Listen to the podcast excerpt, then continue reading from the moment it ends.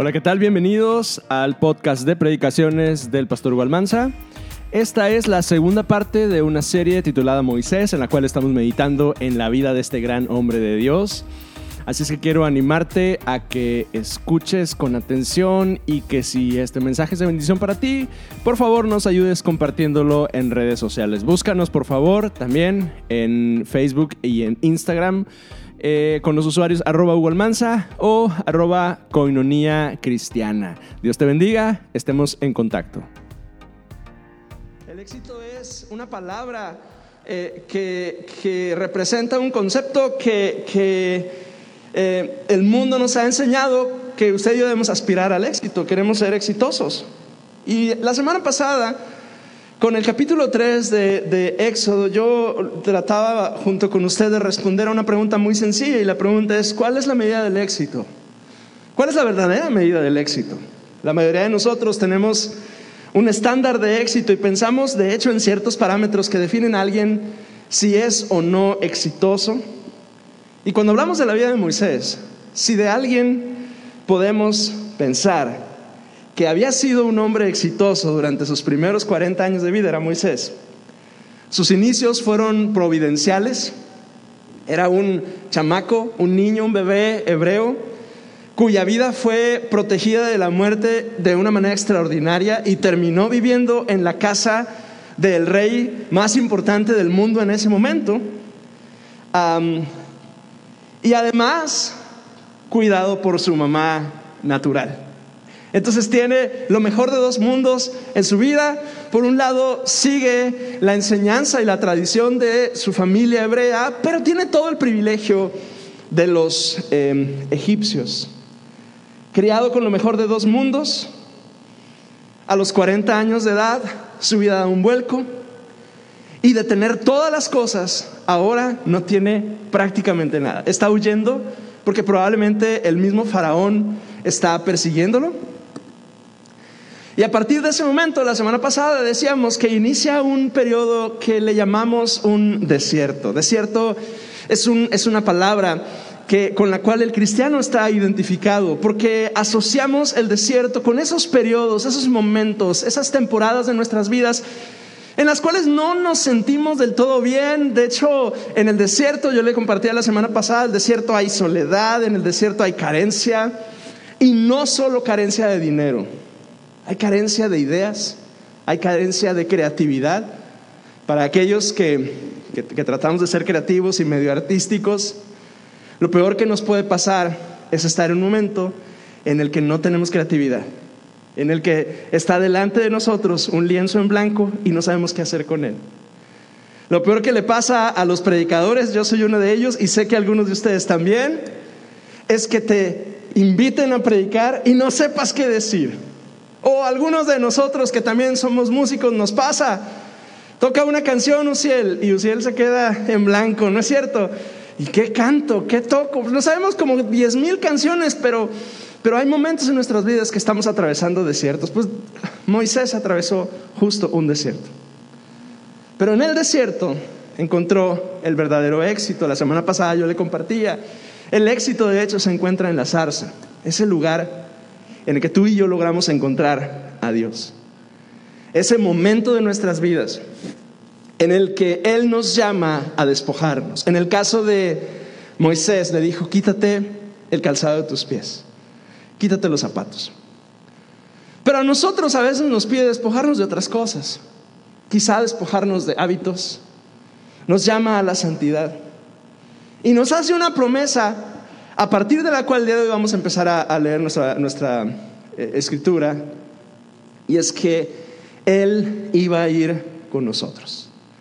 De hecho, la promesa de Dios ese día es tranquilo, yo voy a ir contigo. Éxodo capítulo 3, pero ahora a partir del versículo 20 dice, pero yo extenderé mi mano y heriré a Egipto con todas mis maravillas que hay, que haré en él, y entonces os dejarán ir. Y Dios a partir de este momento empieza a demostrar de una y de otra manera quién es Él. Y con mano poderosa, por un lado los hebreos, pero por otro lado también los egipcios, van experimentando lo que es Dios lo que es que Dios esté en medio de ellos.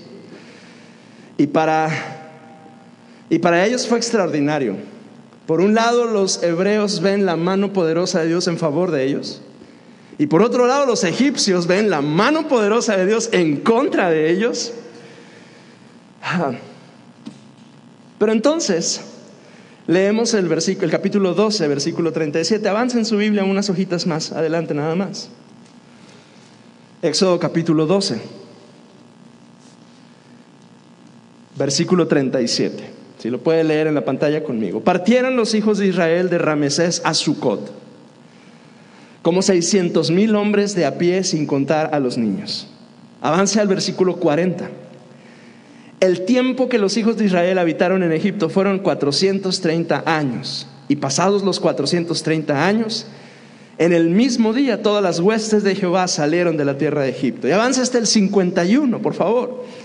En aquel mismo día sacó Jehová a los hijos de Israel de la tierra de Egipto con sus ejércitos. Ahora, brinque unas cuantas hojas más adelante en su Biblia, al capítulo 19. Y discúlpeme que lo, traiga de un lado a otro en la Biblia, pero vea lo que dice el capítulo 19. De hecho, esta semana los administradores de la iglesia estamos intercediendo por la iglesia y estamos, estuvimos leyendo justo este pasaje. Capítulo 19, versículo 3. Y Moisés subió a Dios y Jehová lo llamó desde el monte diciendo, así dirás a la casa de Jacob y anunciarás a los hijos de Israel. Vosotros visteis lo que yo hice a los egipcios. Y me encanta este pasaje. Y si le gusta marcar la Biblia, márquelo. Y cómo os tomé sobre alas de águila y os he traído a mí. Ahora pues, si diereis oído a mi voz y guardareis mi pacto, vosotros seréis mi especial tesoro sobre todos los pueblos, porque mía es la tierra. Y vosotros me seréis un reino de sacerdotes y gente santa. Estas son las palabras que dirás a los hijos de Israel. Ahora, para entrar un poquito en contexto, lo que está pasando en este pasaje es que una vez que Dios saca a los hebreos de Egipto, y no es que simplemente abrieron la puerta de Egipto y se salieron, es que hubo tantas señales tan extraordinarias que hoy hasta los canales de televisión de, de paga hacen especiales sobre ello. Y tratan de explicarnos o de explicarse a sí mismos cómo es que esos sucesos que usted y yo conocemos como las plagas de Egipto sucedieron. Y dice una amiga amada, haya sido como haya sido, sucedió. Y los hechos extraordinarios de Dios se llevaron a los hebreos de Egipto. ¿Y qué manera más extraordinaria necesitará un ser humano para reconocer que Dios está con ellos. Habían estado esclavos en Egipto cuatrocientos y pico años. Dios había hecho cosas extraordinarias, con plagas, con maravillas, con el mar abriéndose. Dios mío, en mi vida yo no me imagino cómo es que eso sucedió. Con humo y con fuego mientras ellos van caminando, porque no es que solo se abrió el mar, es que había una columna que para los israelitas era, era luz y para los egipcios era oscuridad. Pues esas cosas no, no es como que nos levantamos un día y vemos fuego en el cerro de la silla, ¿no es cierto? Dios estaba ahí. Llegaron al lugar de reunión, a Oreb. Vieron el monte Oreb humeando y el relato de Éxodo 18 y 19 nos dice que literalmente la montaña estaba lleno de humo y truenos estaban cayendo y trompetas estaban sonando. La cosa era increíble. Vieron cómo el viejito Moisés de 80 años empieza a caminar subiendo el monte, a recibir lo que Éxodo 20 nos, nos relata como los diez mandamientos. Se quedaron ahí y entonces todo se pone mal. Porque increíblemente después de todo eso que pasó, en vez de que la gente reaccione bien, pues parece como que les dijeron, y quizá hay que decir, parece como que nos dicen, ahora sí hay que darle vuelo a la hilacha. Ahora sí vamos a hacer lo que querramos. Al cabo que el viejito ya se fue, ahí va arriba, lo estamos viendo cómo va subiendo. Al cabo que nosotros estamos bien aquí. Al cabo que ya fuimos liberados, ya Egipto no está en contra de nosotros, los vimos cómo se murieron todos ellos. Es más, hasta cantamos. La, la, la, la, la, la, la, Sí, ¿no? Porque eso fue lo que nos imaginamos que cantó el, el pueblo. Pero entonces todo se pone mal.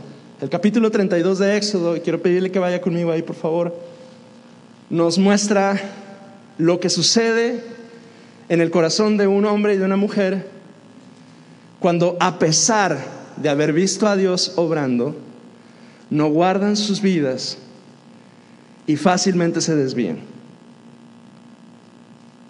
Éxodo 32, versículo 1 y en adelante dice, viendo el pueblo que Moisés tardaba en descender del monte, se acercaron entonces a Aarón y le dijeron, levántate, haznos dioses que vayan delante de nosotros, porque a este Moisés, el varón que nos sacó de la tierra de Egipto, no sabemos qué le aconteció.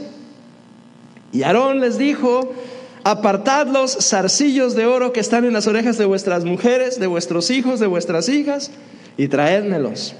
Entonces todo el pueblo apartó los zarcillos de oro que tenían en las orejas, los trajeron a Aarón, y él los tomó de las manos de ellos, y le dio forma con buril, e hizo de ello un becerro de fundición.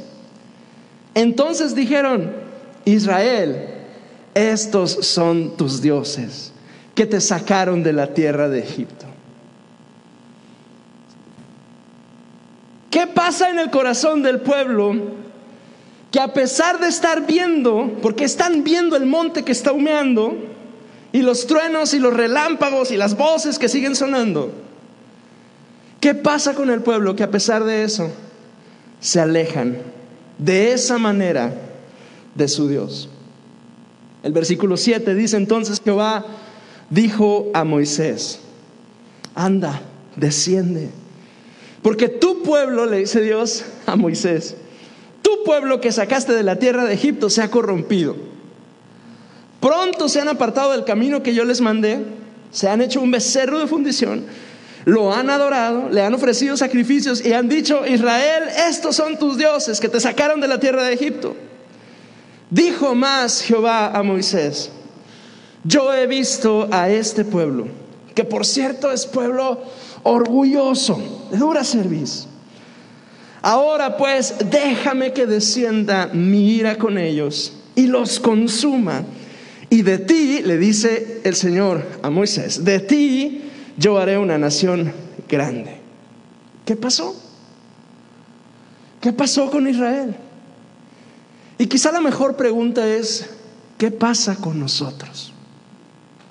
Porque bien nos podemos identificar con el pueblo y bien podemos vernos reflejados en ellos y darnos cuenta que ellos y nosotros nos apartamos de Dios.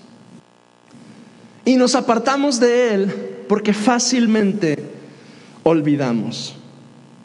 Somos buenos para olvidar cosas. Yo no sé si a usted le pasa, pero a mí me pasa muy seguido que estoy en la sala y entonces tengo que ir arriba por algo y subo y llego arriba y no sé a qué subí. Y entonces me frustro, ¿verdad? Porque sé que y bajo, ¿no? Y cuando bajo, me acuerdo. Y ahí voy otra vez arriba a, a recoger cosas. Eso, eso me pasa muy seguido. Mi esposa lo sabe y, sabe que me tiene que recordar y repetir un montón de veces las cosas. Y peor le cuento porque el viejo además es terco y, si le repiten las cosas se enoja. Entonces, somos buenos para olvidar cosas. Yo recuerdo que hace algunos años yo olvidé el cumpleaños de mi mamá. Mi mamá es una mujer que, que tiene un corazón de mamá y solo tuvo un hijo natural, yo. Pero durante los años ella ha adoptado un montón de gente como sus hijos. Y, bueno, habrá oportunidad de platicarle después. Mi familia es una familia integrada. Mi, mi, padrastro, su esposo, tenía tres hijos. Entonces en la familia, después de algunos años, nos convertimos en cuatro hijos. Total que mi mamá tiene como unos diez hijos regados, adoptados, que, que en algún momento vivieron con, con nosotros. Y ese año yo estaba muy, muy emocionado porque finalmente estaba involucrando, involucrándome en la iglesia y, y, olvidé su cumpleaños. Ella cumpleaños el 21 de julio, ya no se me va a olvidar. Pero olvidé su cumpleaños, le llamé dos días después Y para cuando la llamé, la señora estaba, pero seria. Yo no sé si usted, hombre, entiende el concepto seria. Pero, pero seria en el caso de mi mamá, que probablemente me está viendo y se debe estar riendo, era, era una cosa terrible. Le llamé y, lo primero que me dijo, como seguramente le han dicho alguna vez a usted cuando se tarda dos, tres días de no hablarle a su mamá, hasta que te acuerdas que tienes madre. Y, yo la verdad estaba muy apenado. Este, bendito Dios, unos cuantos años después el Señor nos dio oportunidad a Lorena y a mí de, reivindicarnos y caerle de sorpresa en su cumpleaños cuando cumplió 50 años. Pero todo esto se lo estoy platicando porque somos buenos para olvidar cosas. Y cuando se trata de Dios, fácilmente olvidamos lo que Dios hace.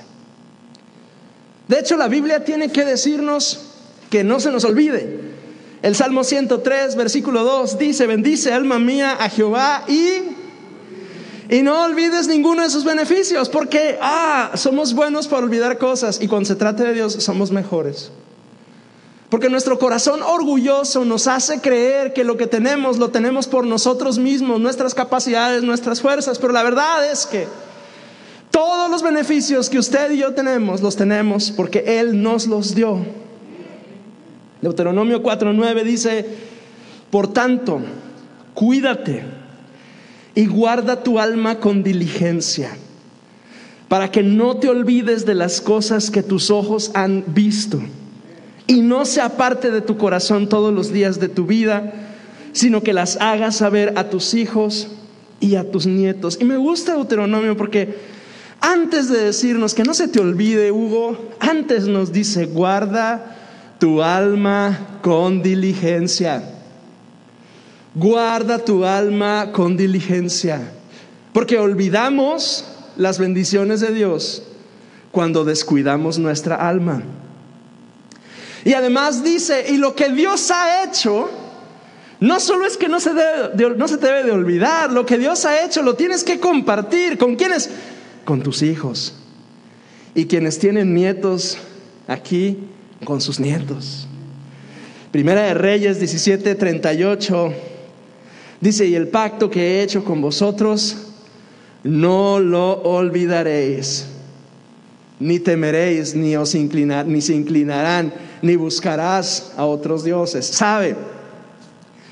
Es que cuando olvidamos lo que Dios ha hecho, es fácil que nuestro corazón, como el de los hebreos, se incline a otros dioses. Y alguien puede decir, pues ¿cuáles otros dioses? Si, si somos gente, soy cristiano, o sea, ¿cuántos años llevo en Cristo desde que soy un niño? ¿Cuáles otros dioses? Pues, digo, yo crecí en un, en, un, en un, lugar que es increíblemente católico. Yo crecí en Dolores y algo Guanajuato. Hay una iglesia en cada esquina, católica. Y cuando yo era un adolescente, allá había dos o tres iglesias evangélicas de menos de 50 personas cada una. O sea, en, la estadística, los evangélicos éramos muy pocos. O sea, Guadalupe alrededor del 2006 era la ciudad con más iglesias evangélicas de México. O sea, estamos en un lugar de privilegio. Y alguien puede decir, pues ¿cuáles dioses? Pues es que cualquier cosa se puede convertir en tu Dios. Y si tú descuidas y yo descuido mi alma, fácilmente me voy detrás de otros dioses. Salmo 78, versículo 40 al 43 dice, ¿cuántas veces se rebelaron contra él en el desierto? Está haciendo un relato el salmista en el Salmo 78. Y le entristecieron en las soledades, tentaron a su Dios una y otra y otra y otra vez y afligieron al Santo de Israel. No se acordaron de su poder, del día en que los redimió del adversario. Fíjese que este, este pasaje del Salmo engloba algunas cosas importantes y entre ellas que cuando usted se olvida de lo que Dios hace, el Salmo dice, y más adelante el apóstol Pablo lo confirma, usted y yo entristecemos el corazón de Dios. Y eso es al mismo tiempo una locura y una maravilla. Porque el Dios eterno que ni siquiera debería de darse cuenta de nuestra existencia porque es tan grande y nosotros tan diminutos, nos ve, nos conoce y tienes la capacidad de entristecerlo con tus actos. Olvidamos, fácilmente olvidamos. Isaías lo dice un poquito más feo. Dice, oigan cielos, Isaías 1, 2, 2 al 3, oigan cielos y escuchen tierra, porque el Señor habla, hijos crié y los hice crecer, mas ellos se han rebelado contra mí. Y luego la segunda parte está, está ruda para nosotros. Dice, el buey conoce a su dueño y el asno el pesebre de su amo, pero Israel no conoce. Mi pueblo no tiene entendimiento.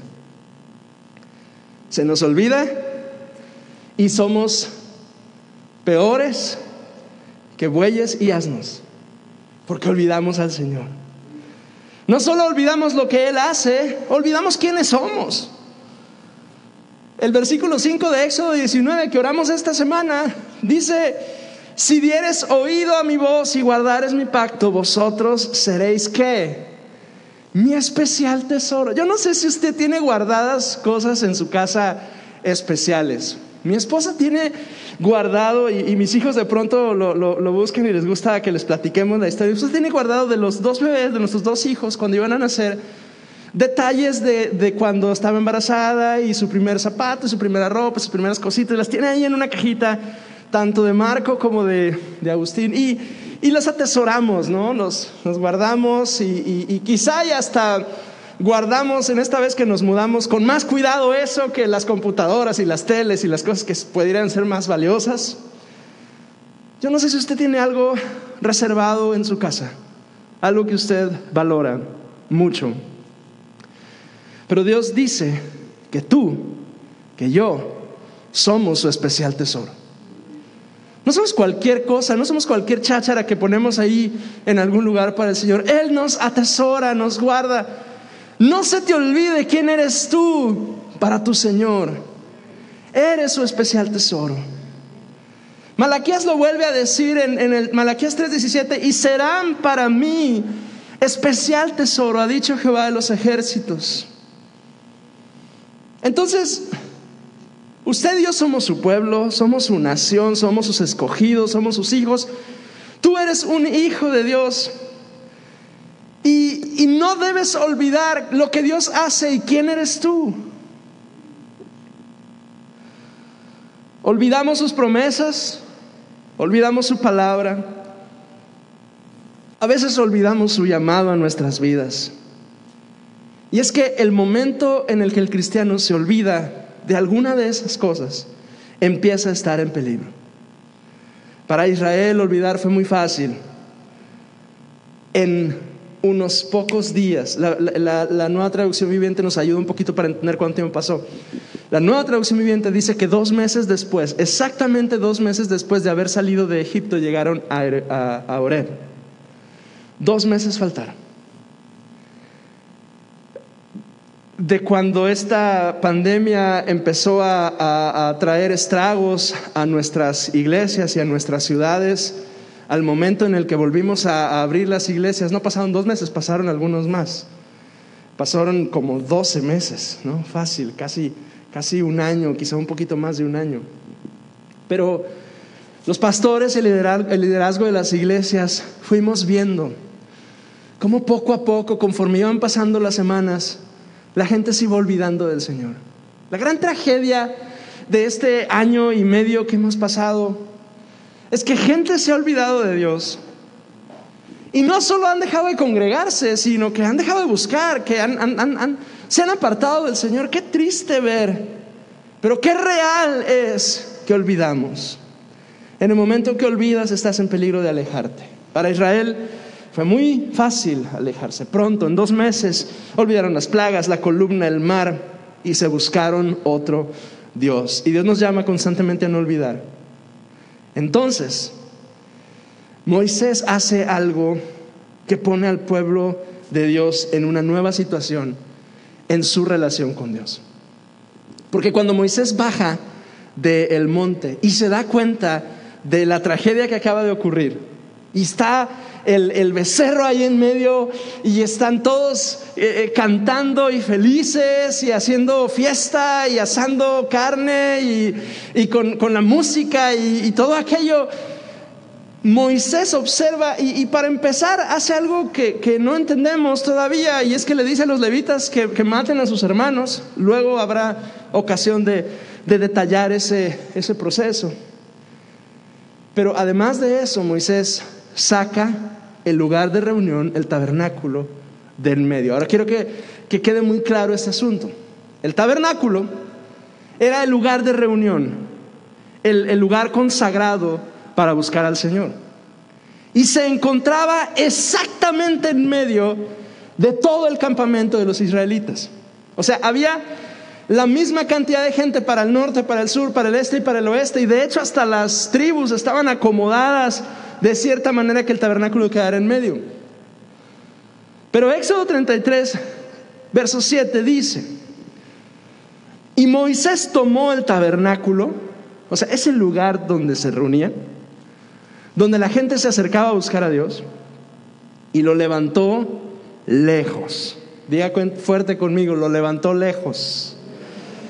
Fuera del campamento y lo llamó el tabernáculo de reunión. Y cualquiera que buscaba a Jehová salía al tabernáculo de reunión que estaba fuera del campamento. Moisés establece el lugar para encontrarse con Dios afuera. Y es afuera donde Moisés tiene uno de los diálogos con Dios más extraordinarios que nos podemos encontrar en la Biblia. Lea conmigo el verso 17 del mismo capítulo 33. Y Jehová dijo a Moisés, también haré esto que has dicho, por cuanto has hallado gracia en mis ojos y te he conocido por tu nombre. Él entonces dijo, te ruego que me muestres tu gloria. Y le respondió, yo haré pasar todo mi bien delante de tu rostro y proclamaré el nombre de Jehová delante de ti. Tendré misericordia del que tendré misericordia y seré clemente para con el que seré clemente. Y hasta las películas, porque ya, la semana pasada yo le dije que yo era fan de la película esta de Charlton Heston de los diez mandamientos, nos presentan esta escena fabulosa en la cual Moisés se mete en una hendidura en medio de la piedra como una especie de cuevita y, Dios pasa detrás de él y solo ve un costado, la parte de atrás, no ve su rostro. Y, yo quedaba fascinado cuando yo veía esto y luego lo leía y me, me imaginaba, ¿no? Cosas. Es que el momento en el que estamos alejados de Dios y nos damos cuenta, ese es el momento en el que debemos acercarnos otra vez. Ese es el momento en el que debemos agarrar nuestras cosas y salir de donde estamos al encuentro con nuestro Dios. Porque si tú te quedas donde estás, no lo vas a encontrar. Si hay un momento en tu vida en el que te das cuenta que estás lejos de Él, y Dios es misericordioso y nos da esos flashazos de repente, ¿no es cierto? Si ya te diste cuenta, si ya viste que no estás tan cerca como tú creías que estabas, es el momento de salir. Si sales, quizá, y hasta puedas ver a Dios. Mi salida del campamento fue un viaje que yo hice. Estaba yo en Piedras Negras, Coahuila, en el verano del 2006. Y hice un viaje para visitar a un buen amigo, a Nueva Rosita, Coahuila. Un domingo en la madrugada salí de, de Negras y fui hasta Rosita. Y en el camino mi hendidura de la peña fue un autobús viejo, de esos que hacen mucho ruido. Y yo iba en el segundo asiento mirando hacia el lado derecho. Y quienes han tenido la oportunidad de viajar por esos lares sabrán que, no es como, como un bosque, ¿verdad? Este, espeso, ni una selva, ni hay cosas verdes alrededor. De hecho, está seco, una planicie sequísima. Y yo, además, era verano, hacía muchísimo calor. Pero ese asiento en ese lugar fue mi hendidura de la peña. Mirando hacia el horizonte los campos de Coahuila, y ahí me encontré con el Señor.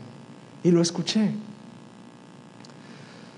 Y yo te estoy compartiendo todo esto y estoy observando la vida de Moisés, porque en mi corazón está el decirte el día de hoy que quizá tú necesitas encontrarte con el Señor. Y yo sé que todos nosotros somos gente que de alguna manera estamos participando de las cosas de Dios, nos congregamos. Digo, el hecho de que estés aquí es una muestra de que tienes el deseo de buscar al Señor. Pero en tu corazón, en ese lugar secreto, donde solamente tú y tu Señor conocen la realidad, quizá, quizá y necesitas encontrarte con Él. Y yo me estoy, yo estoy de pie hoy delante de ti para decirte, sal. Hay un momento en que Dios está en medio, pero casi siempre a nuestras vidas llega el punto, el momento, la temporada en la que Dios nos dice, si quieres conocerme, sal. O sea, los momentos en los que Dios está en medio son esos momentos de gracia en el que es fácil orar, es fácil buscarle, nos sentimos felices. Alguienes eh, pueden llamarle a eso el primer amor porque estamos bien, bien, bien cerca y el compañerismo nos encanta y demás, pero de pronto llega el momento en el que Dios te dice, ¿quieres encontrarme? ¿De verdad quieres encontrarme?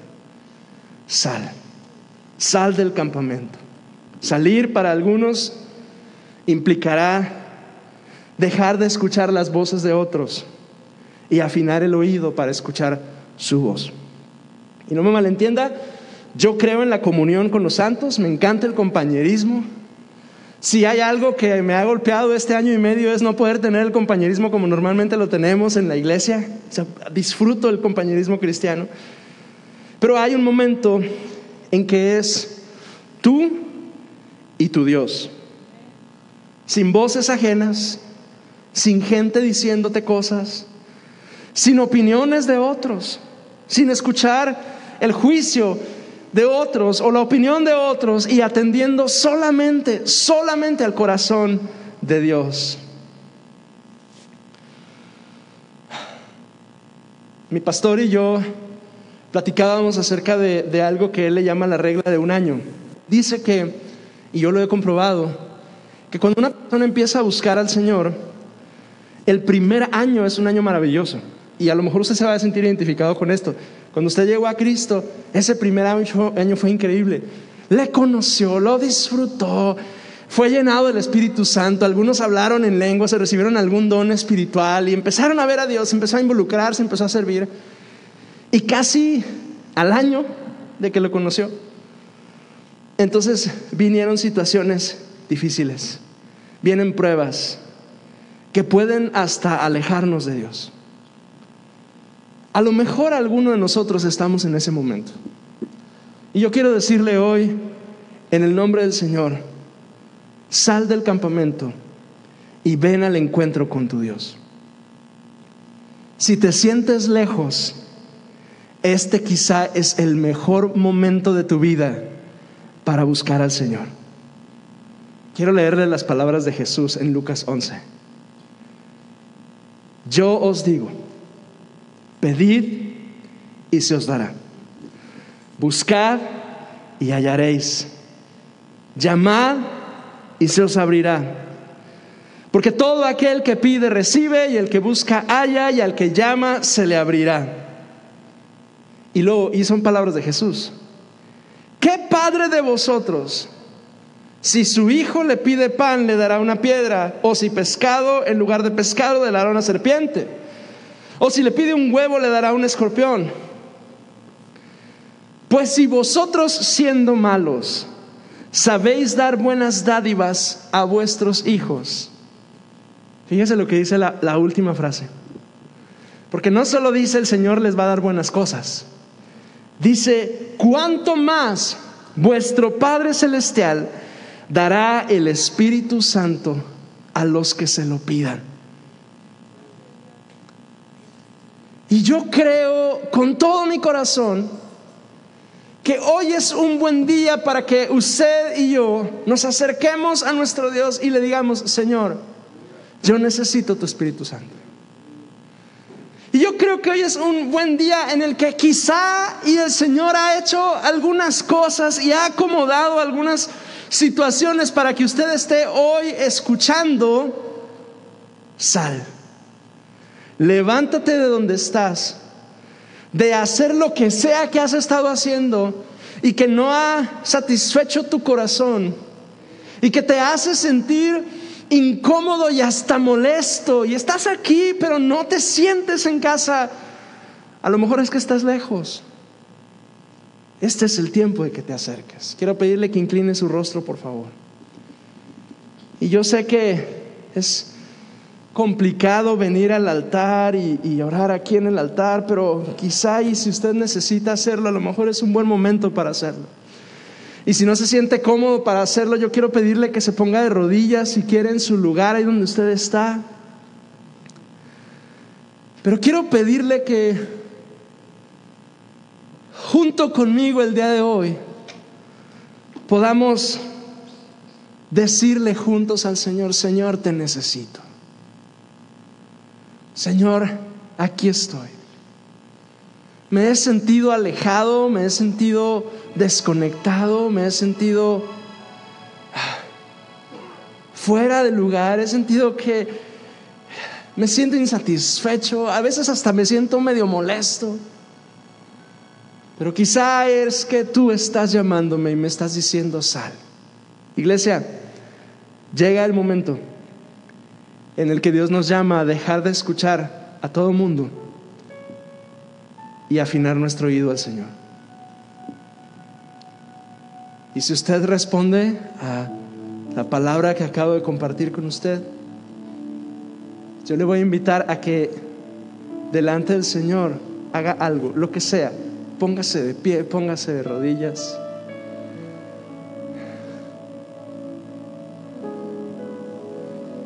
Dígale conmigo al Señor, Señor, te necesito.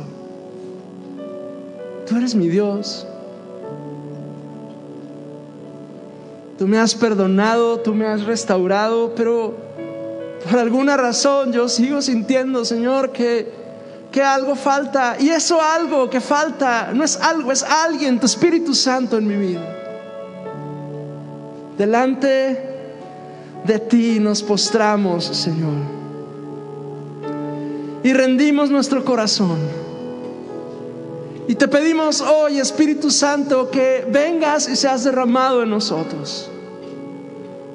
Ayúdanos, Dios. Te necesitamos. Te necesitamos, Señor. Ven, Señor. Y haz lo que solo tú puedes hacer entre nosotros que es tocar nuestros corazones y renovarnos. Y transformar, Señor, el corazón endurecido de carne y cambiarlo por un corazón nuevo. Ayúdanos, Dios. A tus pies arde mi corazón tus pies entrego lo que soy. Le decimos juntos al Señor.